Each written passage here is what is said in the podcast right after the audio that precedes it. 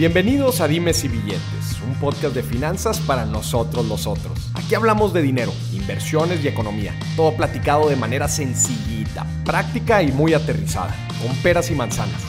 Yo soy Maurice Dieck, un fiel creyente de que necesitamos educación financiera para tomar mejores decisiones en nuestra vida. Y también creo firmemente que juntas la educación e inclusión financiera son pilares fundamentales para que todos tengamos una vida mejor. Así que prepárate. 3, 2, 1. Comenzamos. Bienvenidos a un nuevo episodio de Dimes y Billetes, en donde vamos a hablar de uno de los productos financieros más importantes que hay.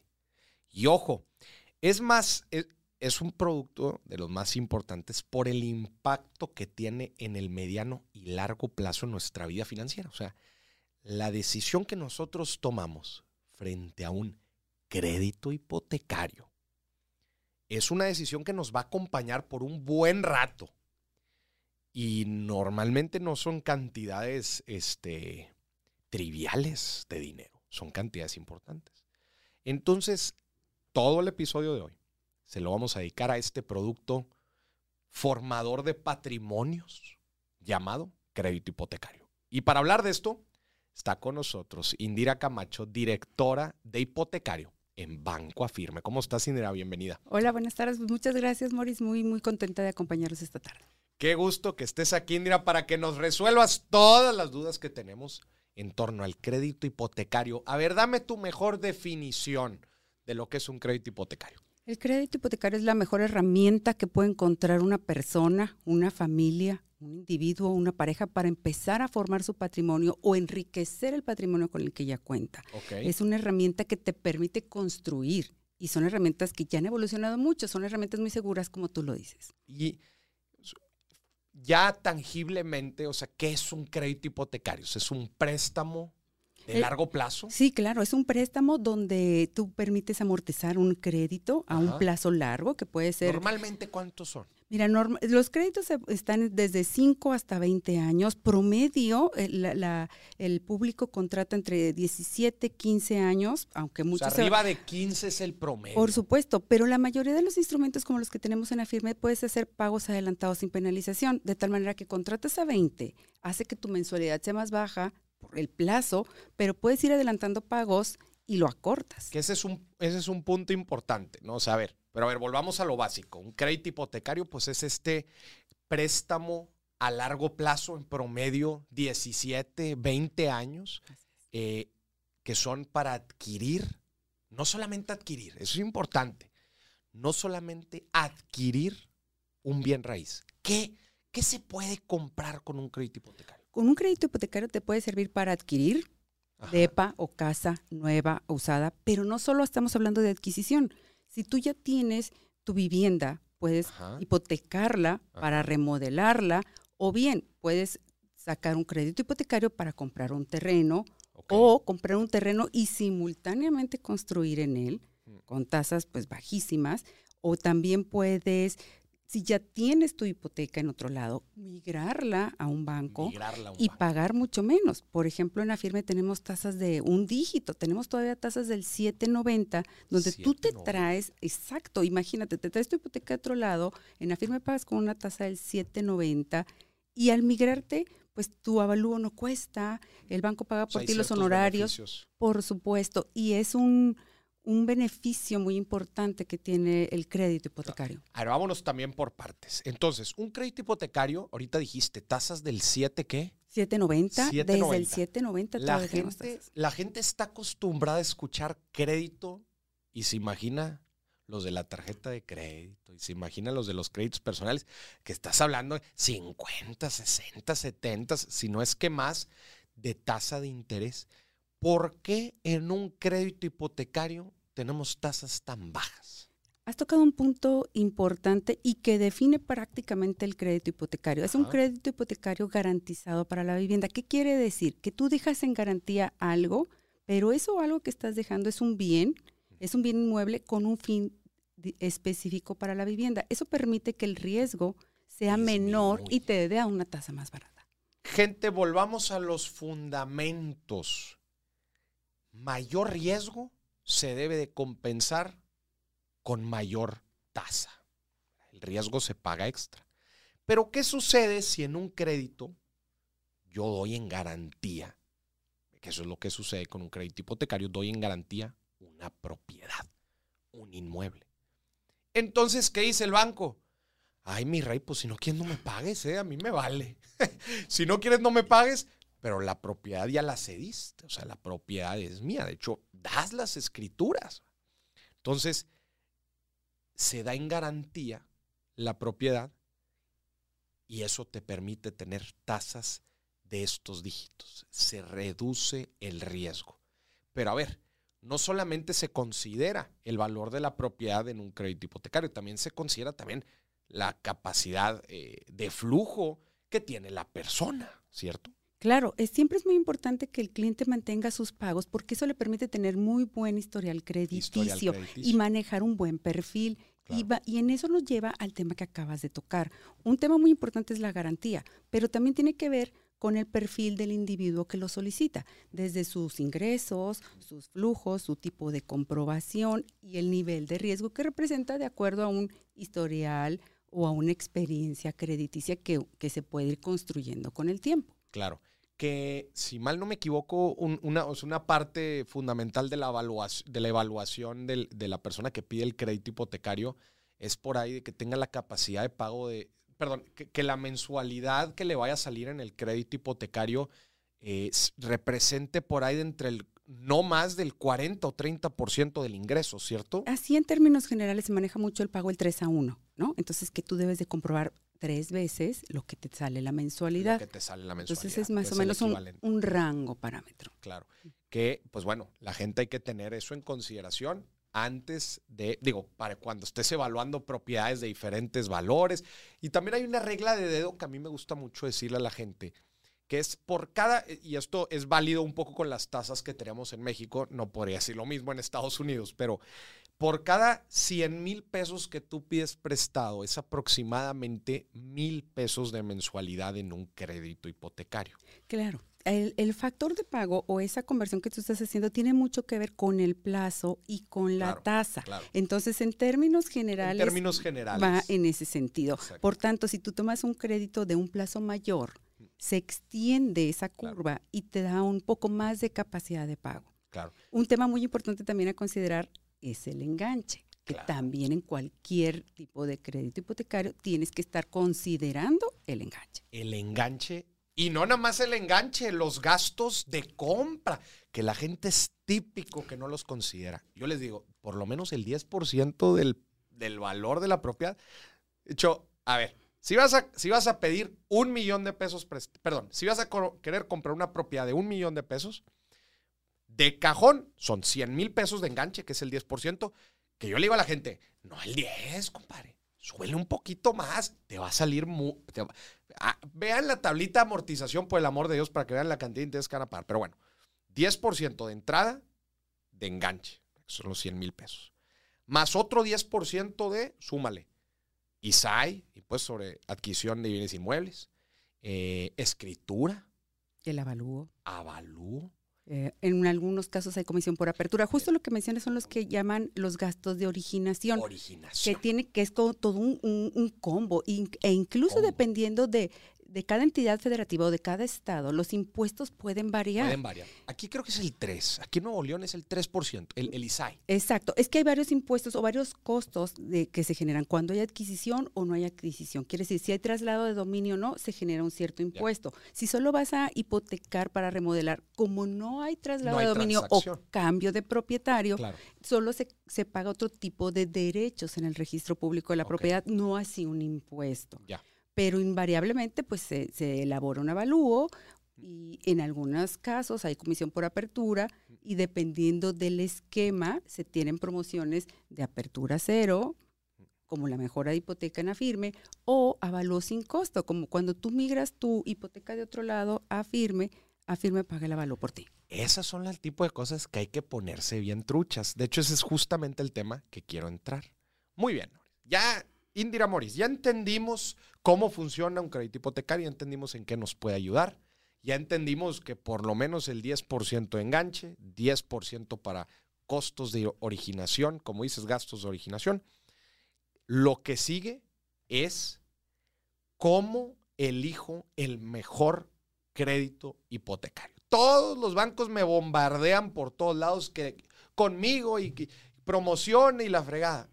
Indira, danos la mejor carnita de cómo elegir el mejor crédito hipotecario. Creo que lo más importante es que busque siempre un crédito en tasa fija. Eventualmente ¿Qué significa? recordamos historias de terror de otras épocas. Bueno, seguramente tú no porque eres súper joven, pero otras generaciones se acordarán de historias de terror de esas deudas que se volvían impagables, de esos cuando había devaluaciones o movimientos económicos. dólares. Ya no completabas o simplemente salarios mínimos. La banca se ha transformado y la mayoría de los instrumentos son en tasa fija. Entonces es muy importante que tú revises que está en pesos, en tasa fija. Otro dato que debes tener muy en mente es revisar que no implique penalización por prepago, ya sea un prepago parcial o un pago total, porque pudieras tener una tasa inicial muy baja, pero si tú quieres adelantar o quieres vender o quieres hacer un prepago, hay una penalización importante.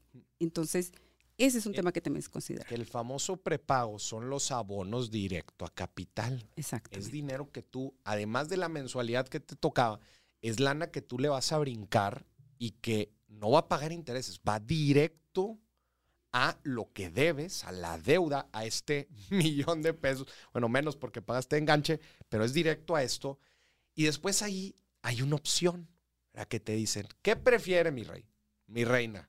Puedes reducir el plazo de tu crédito o bajar la mensualidad. ¿Tú qué recomiendas? Yo, me enfoco mucho en bajar el plazo, porque ahí es donde tú te ahorras intereses. O sea, lo que estás haciendo es que tú estás cortando. Si como te decía al principio, puedes contratar a 20, tu pago se suaviza porque se distribuyen los 240 meses. Pero eventualmente si vas haciendo pagos adelantados como un extra a tu mensualidad habitual, se va cortando el plazo. Entonces esos intereses y ese tiempo, esos lapsos ya te lo estás ahorrando desde ahorita. Entonces sí es muy recomendable, si se puede hacerlo. Ese es algo que la gente tiene que entender. Tiempo significa dinero. Tiempo es dinero.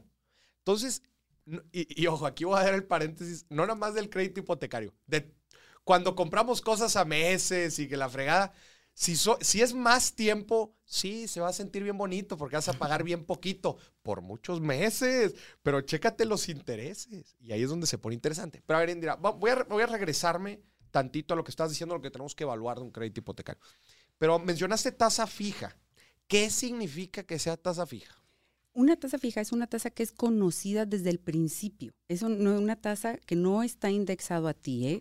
A veces puedes ver instrumentos que dicen TIE más algo, como algunas tarjetas, o incluso hay algunos créditos hipotecarios en el mercado que es una tasa variable, que aunque tengan topes, no deja de ser una tasa variable que como ahorita dijiste, a ver, el firme otra vez, repítelo porque esa tasa está brutal, a ver. fija y tenemos tasas fijas durante toda la vida del crédito desde 7.90. 7.90, entonces, a ver, y ahorita mientras grabamos, eh, tenemos una premisa, no sé qué, no es premisa, pero mientras grabamos el episodio, el Banco de México decide subir la tasa 50 puntos base. Entonces, lo que me estás diciendo ahorita es que no importa si llueve, treno, relampague con las decisiones de política monetaria, la tasa va a permanecer fija por los 15, 17, 20 años.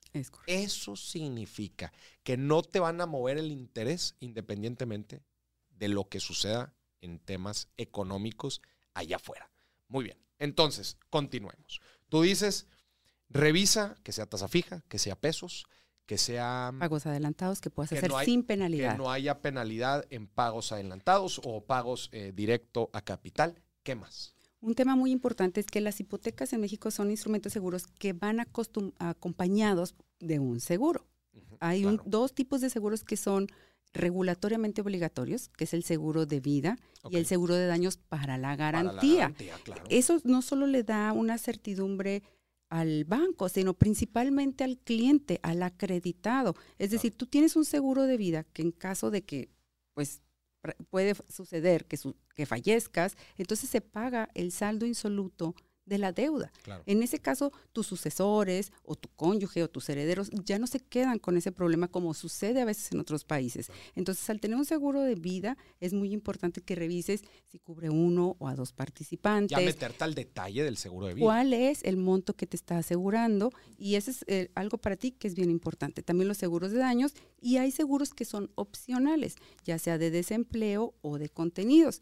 El de desempleo se ha vuelto muy relevante y es muy importante, sobre todo si tu tipo de comprobación es como asalariado, porque te da una certidumbre de que en un evento este, tú puedas echar mano de él mientras estabilizas tu situación. Exactamente. Esos seguros de, desempleo, oye, pues resulta que hubo un tema, ¿no? Digo, ahorita estos últimos años han estado revueltos, pero resulta que me quedé sin trabajo, ¿verdad? Y no tengo flujo de ingreso y resulta que pues tengo que seguir pagando la hipoteca pues ahí es donde ahí es donde entra este seguro para poderte proteger esta parte. Entonces, desde luego, checar los seguros que ahora ya por tema regulatorio te lo obligan, pero meterte al detalle, ¿verdad? El detalle de qué es lo que cubren, eh, cuántos son los montos, todo, eh, eh, en general todo el detalle, las condiciones de los seguros. Muy bien, antes de contratar. ¿Qué más? Por supuesto. en, ese sentido, tú tienes que checar muy bien todo lo que es el tema de los seguros, el tema de la tasa, el tema de los prepagos. Eso es lo más importante.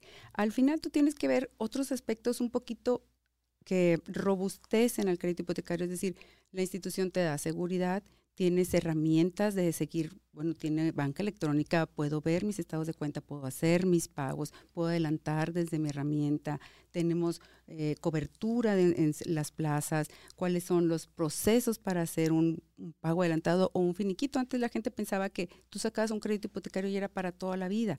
Ahora tú puedes tener movilidad, es decir, puedes tener un crédito hipotecario y aunque no termines, lo puedes vender aunque esté grabado y como los de Afirme, no tenemos penalización por prepago, pues lo puedes hacer eventualmente con esos procesos que ahora se han facilitado para las personas. Entonces, ver un poquito más allá del momento inicial de la compra o de la inversión, puede ser sobre una remodelación o sobre un terreno, qué puede pasar a lo largo del tiempo y qué me ofrece el banco para que sea la mejor decisión para mí. Claro, eso, eso, eso de la movilidad es, es clave. Y mira, ahorita nos platicaste, pero me gustaría que los repitieras para que la gente sepa cómo se ven algunos beneficios que tenemos que buscar al momento de, seleccionar un crédito hipotecario.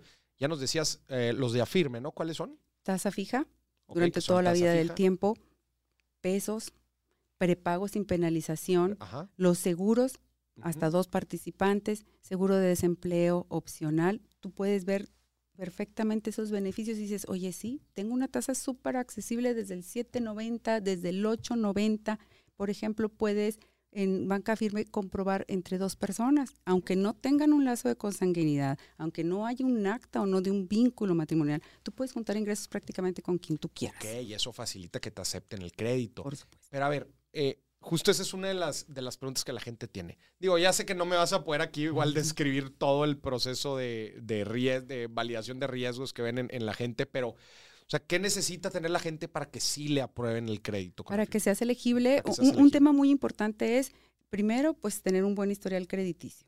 O si no lo tienes, al menos que no sea malo. O sea, muchas veces pensamos que no tener historial crediticio es lo peor.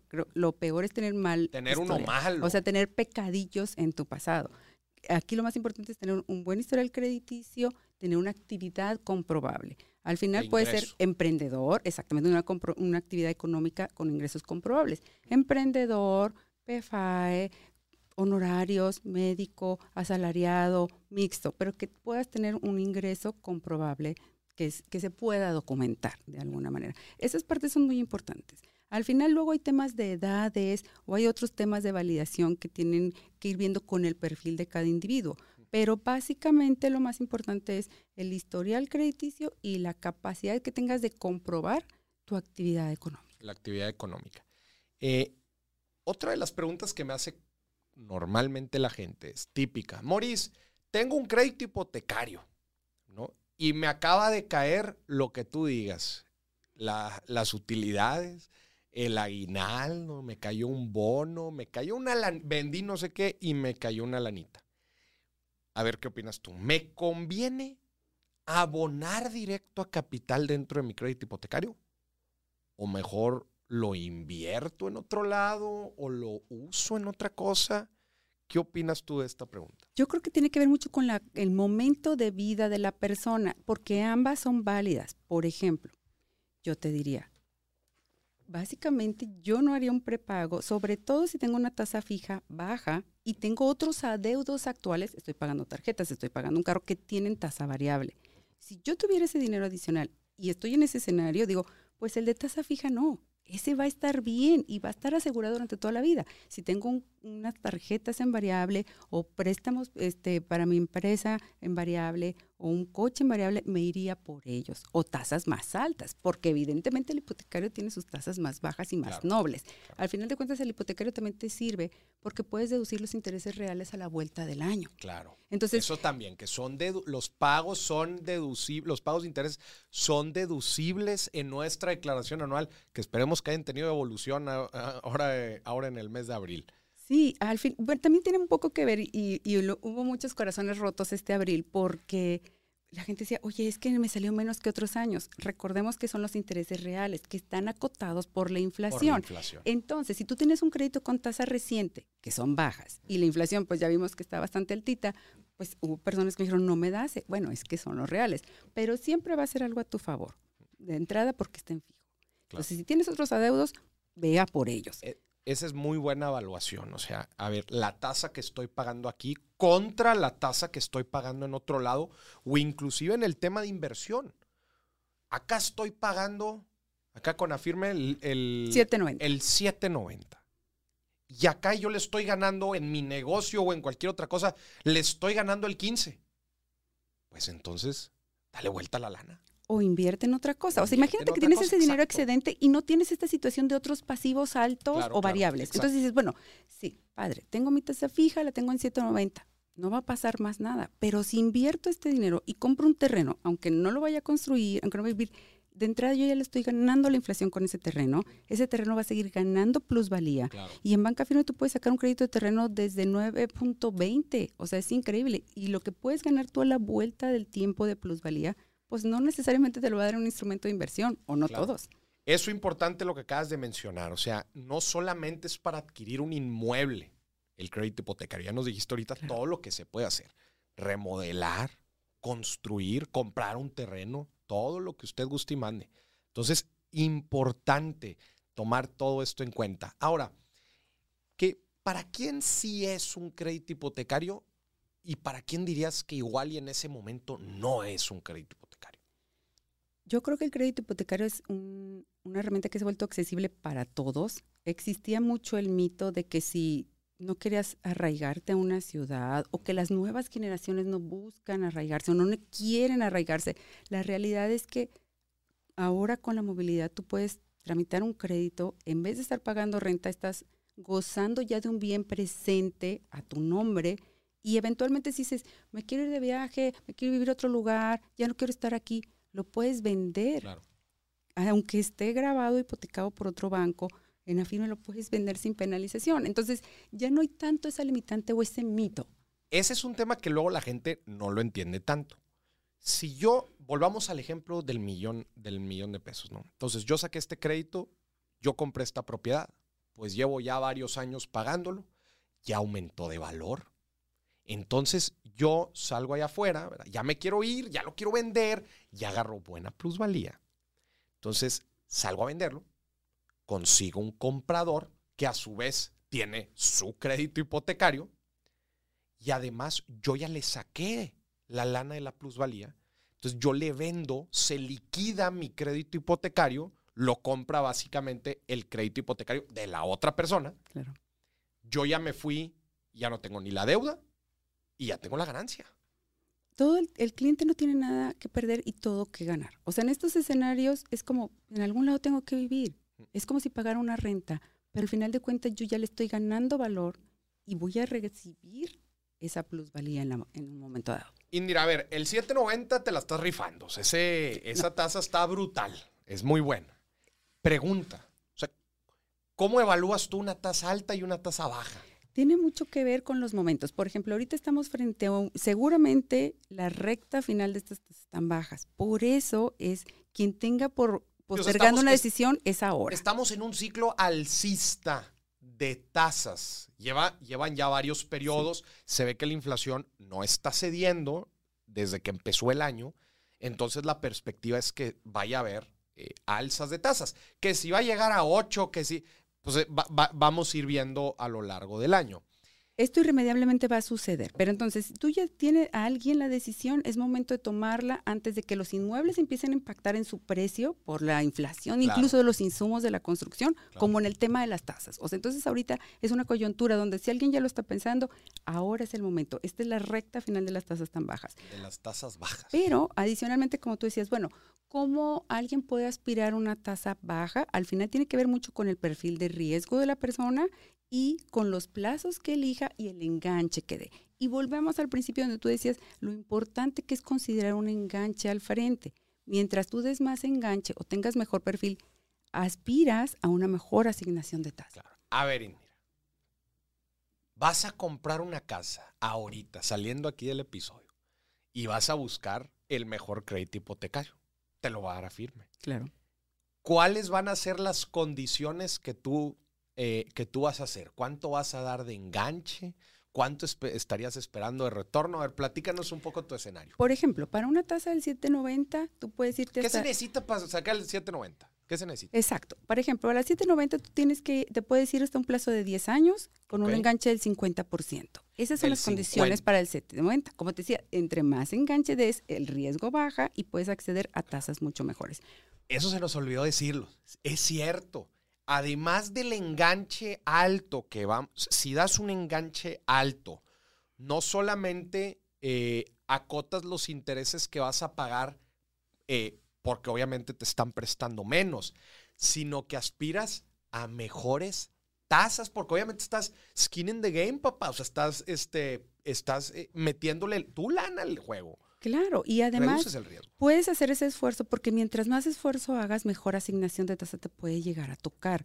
Ahora, bueno, pues no tengo estas cantidades de, enganche, pero puedo aspirar a una tasa del 8.90 con enganches desde el 30%, desde el 10% si tienes la nómina o la portabilidad con afirme. Entonces, esa es una parte bien, bien importante, que tomes en cuenta que en cuanto el, tu perfil y el enganche que des, puedes aspirar a una mejor tasa. Para los plazos tiene mucho que ver la edad de la persona, pero una edad promedio de cualquier persona puede tomar hasta un crédito de hasta 20 años. Pero lo más relevante, aparte de, tu perfil, es la cantidad de enganche que des, aspiras a un mejor producto. Claro, importante la cantidad de enganche. Oye, a ver, platícanos eh, eh, de la relación que puede tener todo este crédito em, hipotecario con un banco como Afirme y todo el tema del Infonavit. O sea, ¿cómo se relaciona?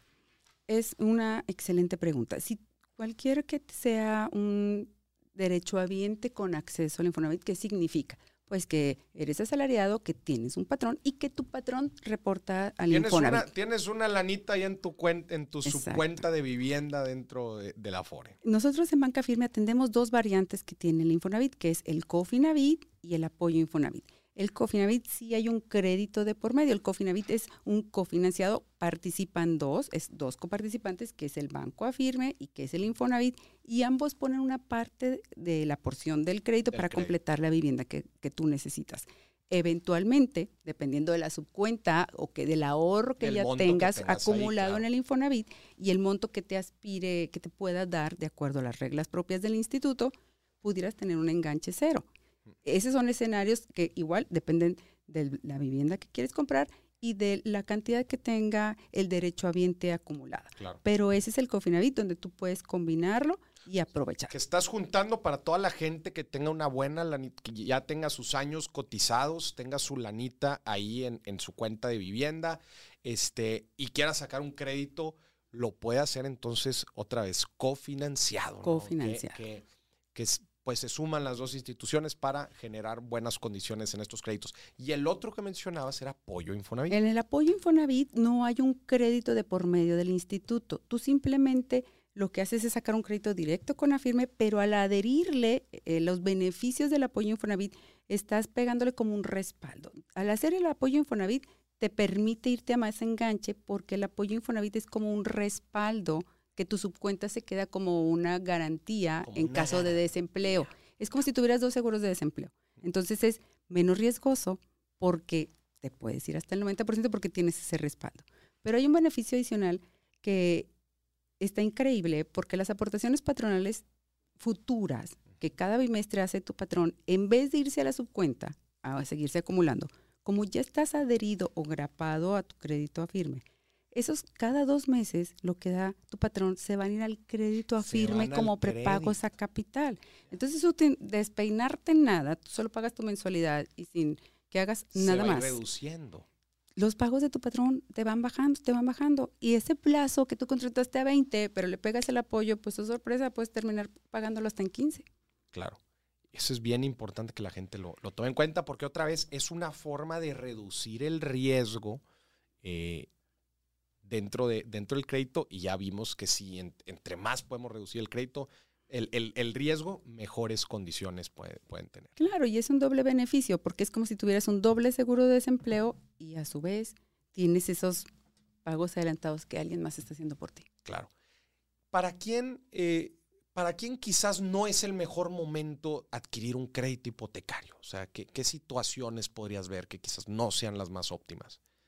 Mira, es difícil, pero yo creo que si alguien está considerando cambiar de trabajo, eh, a veces, o eh, cambiar de afore, a veces te, te, desperfila ese evento, sobre todo en los créditos que son con Cofinavit. Si tú te cambias de patrón o tu patrón está cambiando razones sociales o te cambias de afore, hay algunos procesos que tienes que esperar más tiempo para volver a ser elegible. Y en tanto los créditos del banco, sobre todo, es alguien que, que si en este momento tiene alguna incertidumbre de algún proyecto mayor, de algún cambio de actividad económica, de algún, emprendimiento en tu vida, sería un momento como para evaluarlo si es o no. Pero en términos generales, eh, creo que ya no hay tantas limitantes ni de edades ni de movilidad, porque al final si hay alguien que tiene un poco más de edad, puede acotarse el plazo para que haga el match con la edad de la persona y el plazo que está contratando. Oye, mencionabas eh, que me quedé con la duda que otras condiciones entran ahí, que decías que eh,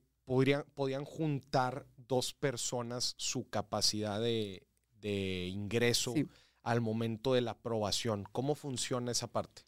Por ejemplo, eh, en un crédito bancario, en un crédito de firme, pueden comprobar cualquiera de las dos personas sumando sus ingresos. El Infonavit se lo permite para el tema del Cofinavit, este, que sea entre cónyuges.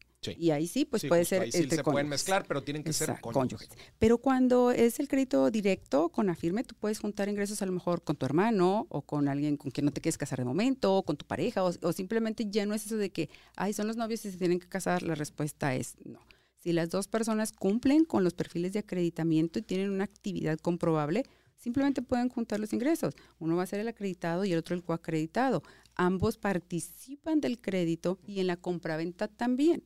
Es decir, tienen derechos y obligaciones, pero eso te permite aspirar a una vivienda mayor porque están sumando la capacidad de pago de ambos. Claro.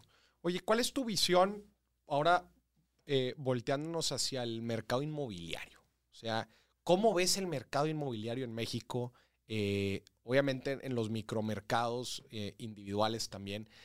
¿Cuál es tu visión? O sea, ¿cómo has visto? ¿Hay buenas oportunidades? ¿En qué segmentos? También para que le demos ideas a la gente.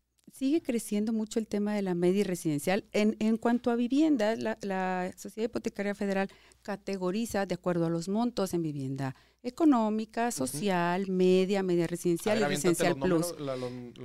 En términos generales, la vivienda de social o, niveles bajos, va de valores vivienda desde 200 hacia abajo, los niveles medios están en 400, residencial ya se va a millón, incluso residencial plus de millón y medio en adelante.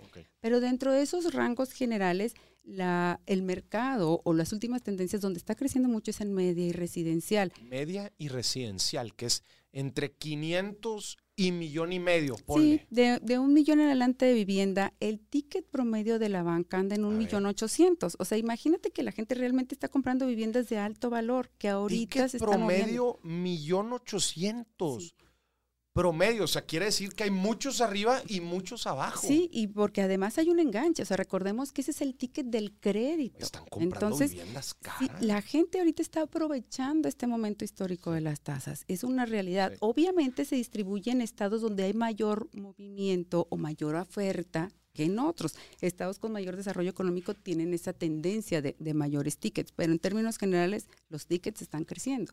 A ver, la voy a hacer de abogada del diablo.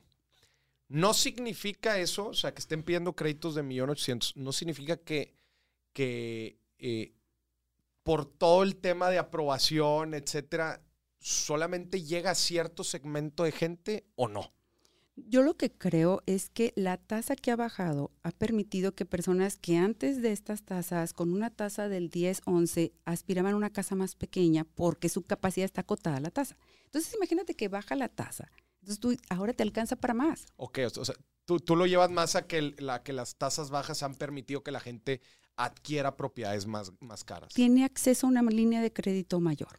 Por otro lado, ya de alguna manera se están impactando los valores de vivienda por la inflación. Entonces, eso también afecta en el ticket. O sea, es irremediable. Si las viviendas están subiendo y tú tomas el 90% del valor de la vivienda, el 70% del valor de la vivienda, pues el ticket se va a ir moviendo con conjunto, van subiendo estas escaladitas de la vivienda. Entonces, eh, dices tú, el promedio está en 1.800, pero hay buena oportunidad en entre 500 y un millón y un millón 500. Por supuesto, porque la oferta de la vivienda está ahí. O sea, ahorita todavía hay buenas ofertas de vivienda en ese sentido y la gente está buscando aprovechar las tasas. Y, te y, estás hablando tú de habitacional, o sea, ¿de qué segmentos estás hablando? Sí, es totalmente el crédito habitacional, media y media residencial. De a 400, 500 ya estamos hablando de media, pero al final pueden ser segundas viviendas, viviendas de inversión, que también es, accesible para el crédito hipotecario. También eh, voy, a, voy a picar tu cabeza. ¿Qué zonas, regiones, ciudades de México te gustan? Bueno, en los últimos indicadores, exacto, en los últimos indicadores, en la Ciudad de México siempre está a punto de la cabeza porque hay mucha demanda y poca oferta. Entonces ahí siempre va a haber un tema de relevancia. es un buen lugar para invertir y para comprar, porque siempre hay la Ciudad de México, pues es que está muy, hay demasiada gente. Y los espacios son pequeños y los espacios son limitados y, y la, y, la distancia de los centros urbanos es, están muy peleadas las buenas ubicaciones. Entonces en Ciudad de México siempre es un lugar deseable y bueno en tendencias. Fuera de ello, también en el norte, en Ciudad de México, este, de, de, fuera de Ciudad de México está, por ejemplo, Nuevo León es de los que ha roto metas de colocación. Está creciendo muchísimo. Cañón aquí en Nuevo León. Y en vivienda vertical, que hace años no se veía, en los últimos años hay, una explosión en la verticalidad en Guadalajara, ya tenía tiempo, en Nuevo León está creciendo esa parte. Y también hay, hay mucha inversión en segundas viviendas de destino de descanso que todo lo que es Cancún, Riviera, no, está explotando. Lo que me digas, toda esa parte de lo que me digas. Oye, ¿viste, ¿viste algún cambio importante en pandemia? O sea, eh, ¿se movió más? ¿Se movió menos? ¿La gente pidió más crédito? Fue increíble porque el crédito a la vivienda fue de los pocos que no se desaceleró. De hecho, todo el 2021 estuvo la colocación muy, muy fuerte. 2022, el primer trimestre, estamos rompiendo históricos. El crecimiento interanual de afirme en hipotecario ha sido histórico. Ciertamente al principio en 2020 creo que la incertidumbre detuvo a todos un poco el primer semestre, pero para el fines del tercer trimestre, cuarto trimestre del 2020 se empezó a, colocar perfecto. Y es que, ¿sabes qué siento yo también? Eh, mucha gente ya le empezó a dar importancia al hogar. Decía, oye, bueno, ya, ya no anda más para llegar a dormir. Y ahora, ahora voy a pasar como que la gente empezó a ver que ya iban a empezar a, pasar más tiempo en el hogar y decían, pues déjame el invierto ya, no, no, no necesariamente para comprar, como dices, pero pues igual y para remodelar o y vamos a construir un segundo piso, etcétera, etcétera. Pues la gente quería, le dio más importancia al hogar. Claro, tomó una relevancia este, nunca antes vista, eh, la vivienda donde, como tú dices, esos insights de que, oye, paso más tiempo aquí, ahora hasta trabajo o mis hijos estudian en la casa, necesito espacios especializados para desarrollar mi actividad económica desde forma remota, o ahora que estamos flexibles, pues también quiero tener en la casa la opción de o voy a la oficina o trabajo desde casa, espacios de convivencia social dentro de mi espacio íntimo de mi hogar, seguros, en aire libre, eh, para mi carne asada, para mis jardines. E, esa, esa nueva interiorización sí posicionó que la gente quiso más este, invertir en sus viviendas. Pero también el confinamiento nos llevó a niveles de ahorro importantes. Durante dos años, pues no viajabas, no salías, no, gastabas. Entonces, ahora tienes ese nivel de ahorro que te permite enganches fuertes para viviendas de mayor valor. Claro. Oye, Indira, una otra pregunta en tema de inversiones. Pues la gente, la gente se sabe la famosa frase, compra barato, vende caro. Y en los bienes raíces, la ganancia está en la compra. Comprar bien. ¿Cómo me aseguro de no estar comprando caro un bien raíz? En lo general existe en las compraventas, en las transacciones, un avalúo. O sea, siempre es muy recomendable que incluso antes de que hagas una promesa de compraventa o que te amarres con un adelanto, que veas desde una opinión de valor hasta un avalúo. O sea, es una inversión que te va a dejar lo más tranquilo del mundo, para que veas si el valor del mercado lo soporta, porque a lo mejor a veces le damos un valor emocional, porque pues, yo siento que mi casa vale 5 millones, pero a lo mejor el mercado no lo paga, o una vivienda sobreequipada en una zona donde no lo va a absorber, o sea, una casa con tres albercas y puertas de oro y una super cocina en una zona media o deprimida, no se va a vender ahí. O también revisar mucho los planes de desarrollo de las zonas. Es decir, yo quiero comprar aquí, se ve muy padre, pero aquí va a pasar una carretera o unas torres o van a ser un paso deprimido y se van a dañar los accesos. Entonces, esas son las pocas cosas que pueden inferir en algún no aumento de la plusvalía. Pero en términos generales, creo que el avalúo es un instrumento que te da seguridad incluso no aunque no sea para un crédito, para si vas a comprar, si vas a vender, si vas a hacer una promesa, eso es una herramienta científica que te dice el mercado lo absorbe o no lo absorbe. Y más allá del valor físico o emocional, es la deseabilidad del el valor comercial, claro, de, de, oferta y demanda. Indira, buenísimo. A ver, por último, platícanos si la, quiere, si la gente quiere saber más información de los productos que tiene a firme. Ya nos dijiste aquí la tasa pero que le apuren porque esa tasa no va a durar mucho. Esto es de verdad... ya, eh, subieron la tasa el Banco de México. ¿En, cuánto tiempo va a tardar en que, en que, en que la absorban? incluso muchos ya están impactando en sus tasas. Estos se van adelantando a estos movimientos, pero ya hay muchas instituciones que han hecho ajustes, si son bien milimétricos, eh, pero ya se están viendo en algunas instituciones esos ajustes milimétricos de 20, 25 básicos. Estas ofertas no creo que duren más de un mes, mes y medio, porque simplemente si la tasa está en 7 hoy, con el nuevo aumento que voy, y son tasas del 7,98, pues imagínate el margen que queda para todo lo demás operativo que implica un hipotecario. Y decirle a la gente, no, pues son 25 puntos base, imagínate, 0,25 de diferencia, 0,50, haga los números. Para un crédito hipotecario es una la nota, una diferencia de medio punto, de un punto, ni se diga, en el largo plazo es una lana de diferencia. Entonces, ¿dónde pueden ver más información, Indra? Pueden entrar a nuestra página, este, en el portal de afirme.com, en productos, está el, crédito hipotecario. Te puedes registrar para que alguien te busque o te contacte. También puedes ir directamente a una sucursal. Cualquiera de nuestras sucursales están capacitados y te pueden ir orientando con todo lo que hemos platicado. El momento de vida en el que estás, tu necesidad, si es remodelar, si es adquirir, si es cambiarte a otro lado, si quieres eh, sustituir tu hipoteca, invertir en un terreno, en nuestras sucursales te pueden orientar cuál es el momento de vida de acuerdo al que estás pasando, cuál es el producto que es mejor para ti. Entonces puedes acudir a cualquiera de nuestras sucursales o revisar en nuestro portal de afirme.com. Afirme.com. Señoras y señores, pues ya oyó. Si usted tenía duda de por dónde empezar, de cuánto dinero necesitaba, de en qué se tenía que fijar, pues aquí Indira ya nos ya nos limpió todas nuestras preguntas, Indira. Muchas gracias por estar aquí en el programa. Qué fregón. Uno de los productos más interesantes y sin duda uno de los más impactantes en la vida financiera de la gente. Como dices, es una forma en que empezamos a, crear nuestro patrimonio, ¿verdad? Este, y obviamente es una decisión eh, de vida, desde luego. Para mucha gente es el primer gran paso financiero. Por supuesto. ¿Por qué? Porque significa quizás ya irte a vivir con, tu pareja, significa igual ya independizarte o empezar tu portafolio de inversión. ¿no? Y construir un, historial crediticio con un instrumento seguro. Es decir, dices, bueno, yo ya tengo mi crédito hipotecario y, y, voy robusteciendo mi perfil y cualquier otro crédito, cualquier otra evaluación que me hagan decir, oye, esta persona ya fue sujeto a un crédito hipotecario, lo ha estado pagando bien. Por supuesto que eso le da más puntaje a tu perfil. Puntaje al perfil. Buenísimo. Indira Camacho, directora de crédito hipotecario en Afirme. Ya eh, visite la página afirme.com para que vea más información sobre los créditos y todos los productos que, que Afirme le ofrece. O también visite las sucursales, ahí también lo pueden orientar. Encantados. Muchísimas gracias por toda la carnita que nos dejaste aquí. No, encantada, Moris. Muchísimas gracias, un placer. Nos vemos hasta la próxima. Bye. Bye.